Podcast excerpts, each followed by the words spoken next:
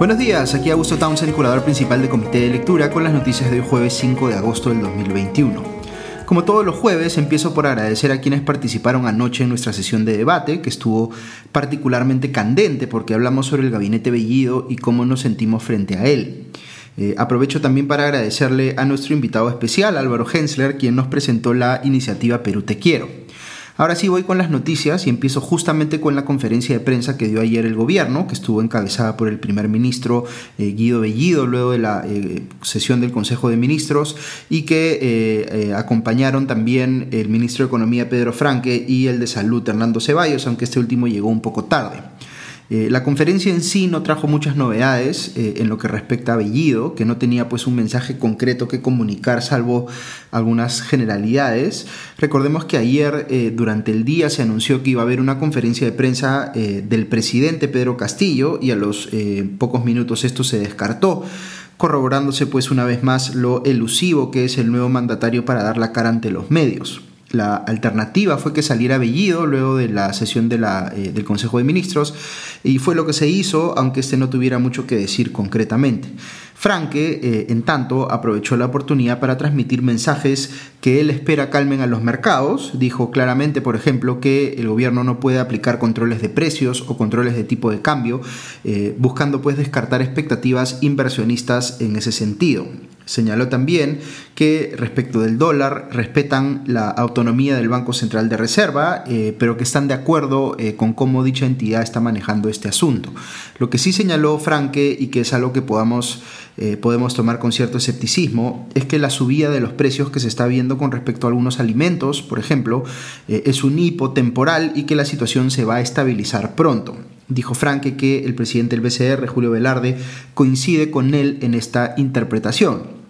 Lo que no hace Franke, por supuesto, es reconocer responsabilidad alguna del gobierno en estas subidas a causa de los mensajes antimercado que ha estado transmitiendo, más bien atribuye todo esto a factores externos como el incremento del precio del petróleo en el mercado internacional. Eh, el ministro Ceballos, mientras tanto, hizo una defensa del uso de la vacuna de Sinopharm en el proceso de vacunación, eh, señalando que esta tiene una protección altísima, mayor al 90%, respecto del riesgo de muerte por COVID-19, tratando pues de confrontar la campaña en contra que ha tenido esta vacuna en algunos medios locales. Ahora, la cosa se puso más interesante cuando vino la sección de preguntas y respuestas de la conferencia. Ahí le consultaron a Bellido si es que iba a renunciar al cargo y este respondió que, abro comillas, mientras que el presidente tenga la confianza en nosotros vamos a seguir trabajando, cierro comillas. Eh, buscó, eh, buscó, aclarar en ese sentido que ni él ni eh, algún otro de los integrantes de su gabinete tiene o tenga o haya tenido, digamos, vínculos con algún grupo terrorista y dio a entender que está siendo víctima de una campaña de desprestigio, eludiendo el hecho de que está él siendo investigado en este momento por apología al terrorismo. invocó Bellido a los medios de prensa a que dejen de cubrir este asunto y que, entre comillas, volteen la página. Eh, comentó al respecto que, abro comillas, hay personas y medios de comunicación que su objetivo es generar un falso positivo y con ello traerse abajo las decisiones democráticas en el marco del Estado de Derecho en este país. Cierro comillas. Recordemos aquí que tan democrático como que el presidente elija su gabinete es que el Congreso le niegue el voto de confianza o censure a alguno de sus integrantes. Como les mencioné en el podcast de ayer, eh, la bancada de Renovación Popular ha pedido en una carta al gobierno la eh, renuncia de al menos cinco integrantes de este gabinete y en público su congresista Jorge Montoya ha exigido que Bellido dé un paso al costado. Veo esta mañana en el comercio que congresistas de Acción Popular como el vocero alterno Raúl, eh, Raúl Doroteo y de Avanza País como José William Zapata también se han pronunciado en el sentido de que Bellido renuncie al cargo.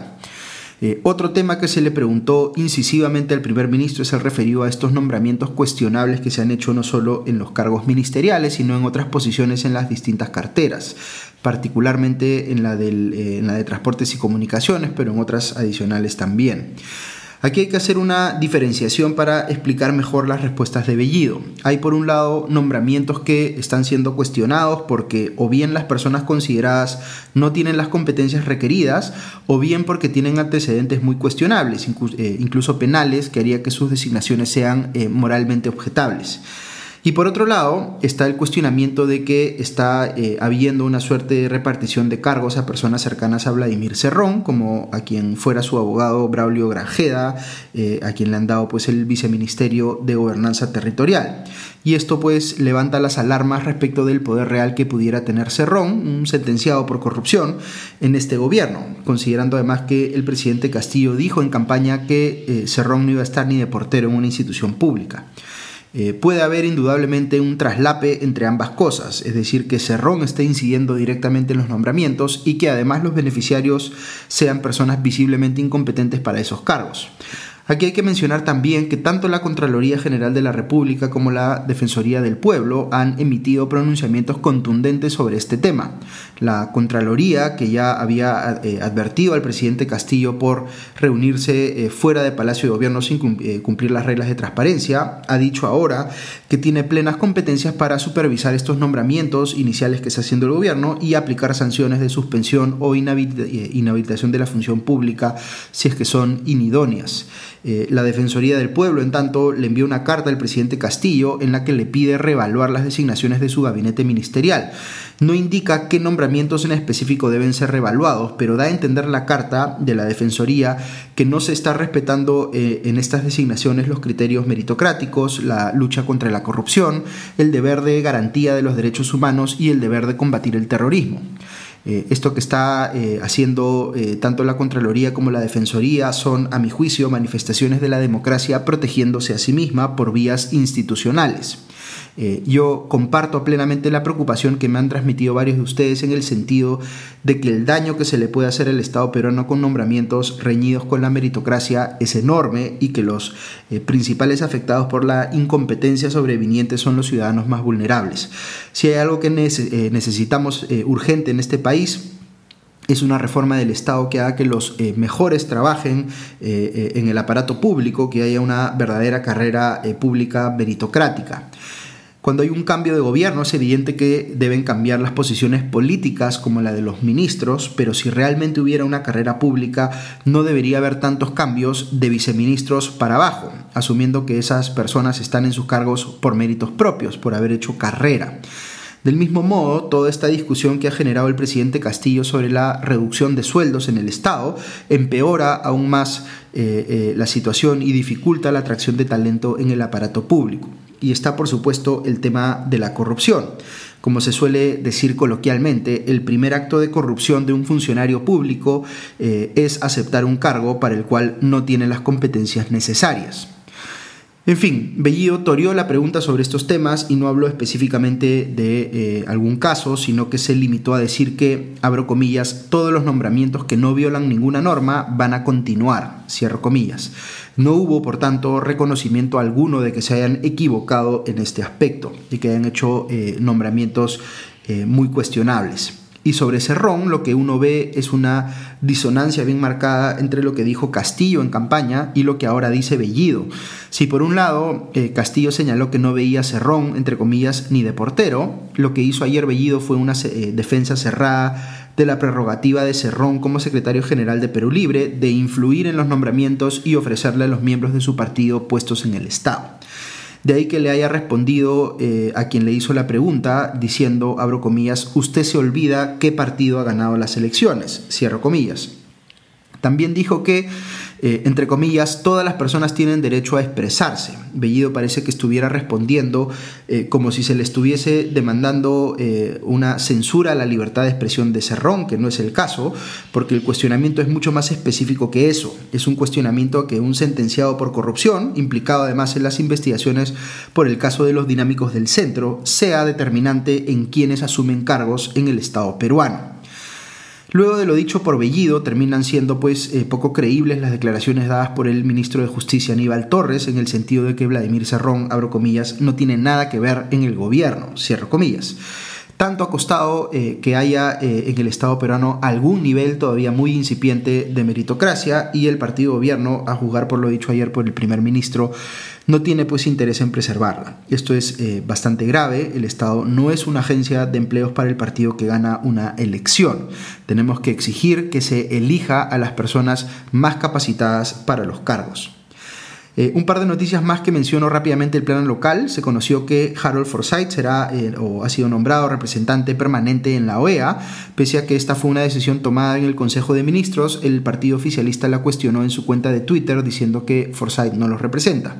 Por otro lado, la República cuenta del enfrentamiento que se está dando entre la SUTEP, el sindicato de docentes, y el gobierno por la fugaz inscripción del eh, FENATE Perú, que es el sindicato asociado a Pedro Castillo. SUTEP dice que esta aprobación hecha por el nuevo ministro de Trabajo, Iber Maraví, a horas de eh, asumir el cargo, constituye un, entre comillas, abuso de poder, mientras que FENATE Perú señala que SUTEP es, entre comillas, un grupito enquistado en el magisterio. Del plano internacional les comento algunas cosas interesantes. Veo que el gobierno mexicano ha demandado en las cortes estadounidenses a las empresas fabricantes de armas, a las que considera corresponsables de la espiral de violencia en su territorio, por proveer de eh, eh, armas a los carteles de drogas. Eh, el New York Times señala que esta es la primera vez que un gobierno extranjero demanda a las fabricantes de armas en Estados Unidos, así que va a ser interesante seguir este caso.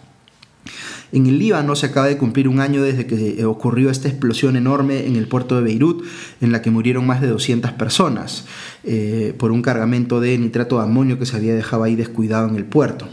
Eh, miles de personas salieron a marchar en la capital libanesa con las eh, fotografías de las víctimas de aquella vez y fueron recibidas por las fuerzas de seguridad con bombas lacrimógenas y chorros de agua. Los eh, protestantes culpan al gobierno del incidente por no haber tomado las medidas de seguridad, como les decía, y por no haber hecho lo suficiente para hacer responsables a quienes podrían haber sido, digamos, los culpables de, estas, de este incidente. Todavía no hay ni una sola persona sentenciada por este tema.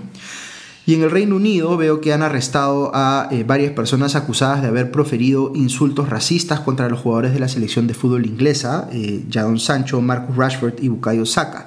Esto después de una investigación en la que se revisaron 600 publicaciones, de las cuales 207 fueron calificadas como contenido de naturaleza criminal por eh, su eh, racismo. Eh, de estos se identificaron 34 cuentas de personas basadas en el Reino Unido y 11 de los titulares de estas cuentas ya han sido arrestados. Ok, hasta aquí las noticias de hoy, pero eh, si quieren escuchar unos minutos más, quiero responder en el espacio de la reflexión del día a una pregunta que me han hecho algunos de ustedes y que es la siguiente. ¿Cómo puedes tener optimismo considerando lo que está pasando en el país con el nuevo gobierno? Eh, aquí es importante distinguir entre tener optimismo respecto del gobierno o respecto de la situación política y tener optimismo respecto del país. Claramente no estoy muy optimista respecto del gobierno. Lo que estoy viendo eh, es una eh, situación caótica con nombramientos inaceptables, con un eh, desmantelamiento de la meritocracia en el Estado, con una situación económica que se pone complicada, con autoridades que se niegan a rendir cuentas ante la opinión pública y que no respetan el rol de la prensa, en fin.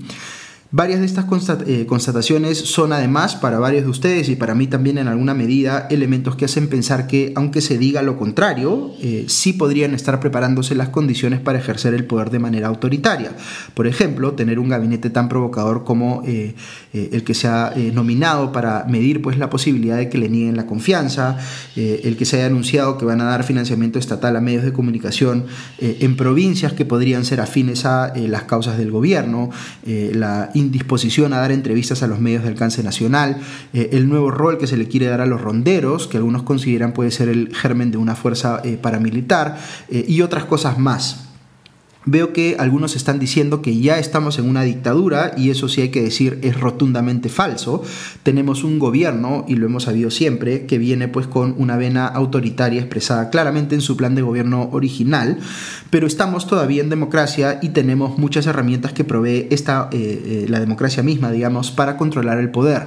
No estamos en un camino irrefrenable hacia una dictadura, creo que hay exageración en quienes lo ven así, pero ciertamente hay señales muy preocupantes que como les he dicho en podcasts anteriores, hacen que sea muy importante que la oposición se organice bien y defina inteligentemente cómo enfrentar cualquier impulso autoritario, haciendo control político respecto de este gabinete, por ejemplo. Pero no solo eso, sino eh, nombrando los miembros faltantes del Tribunal Constitucional, mejorando eh, la regulación de la cuestión de confianza y otras cosas más. No soy particularmente optimista tampoco de la situación política en general, porque lo que se avisora es un enfrentamiento entre poderes igual o peor a lo que tuvimos en el quinquenio anterior. pero sí soy optimista respecto del Perú, porque debo serlo y les quiero explicar por qué. El optimismo es un eh, nombre que se le da a la capacidad que tiene el ser humano y que lo hace único entre todas las especies animales de proyectarse al futuro, imaginarse un escenario deseable y luego entender cómo llegar a él. En otras palabras, el optimismo es lo que nos permite entender cómo podemos cambiar el futuro, que este no está pues escrito en piedra, que tenemos capacidad de agencia para individual o colectivamente modificar lo que pueda venir, hacerlo mejor. Hay una charla TED de eh, Tali Sharot muy interesante que explica justamente esto que les estoy diciendo. ¿Por qué es importante? Porque eh, si perdemos el optimismo, inhibimos nuestra propia capacidad de agencia y ese futuro que nos atemoriza se convierte en una profecía autocumplida. Eso es lo peor que podemos hacer ahora. Cada quien tiene que entender cuál es su rol para cambiar ese futuro. Por eso me apena mucho la cantidad de gente a la que eh, veo organizando, entre comillas, su plan B es decir, quienes ya están eh, asumiendo que el Perú eh, va a ir por el peor camino de todos y que por tanto están considerando irse a vivir a otro lado si es que eh, tienen los medios. Algunos ya están eh, pasándola mal por lo destructiva que ha sido la pandemia y la crisis económica eh, eh, subsecuente y por tanto no los juzgo, pero sí cuestiono el que se tire la toalla respecto del Perú. Necesitamos ser optimistas para soñar con un país distinto y entender cuál es la ruta para llegar a él, evitando pues que nuestro peor escenario se convierta en una profecía autocumplida. Eh, cualquiera que eh, aspire a ejercer un liderazgo transformador, como varios de quienes aquí me escuchan, tienen pues que ser optimistas, tienen que imaginar ese futuro mejor y crearlo. Eso es todo por hoy, que tengan un buen día y ya nos escuchamos pronto. Adiós.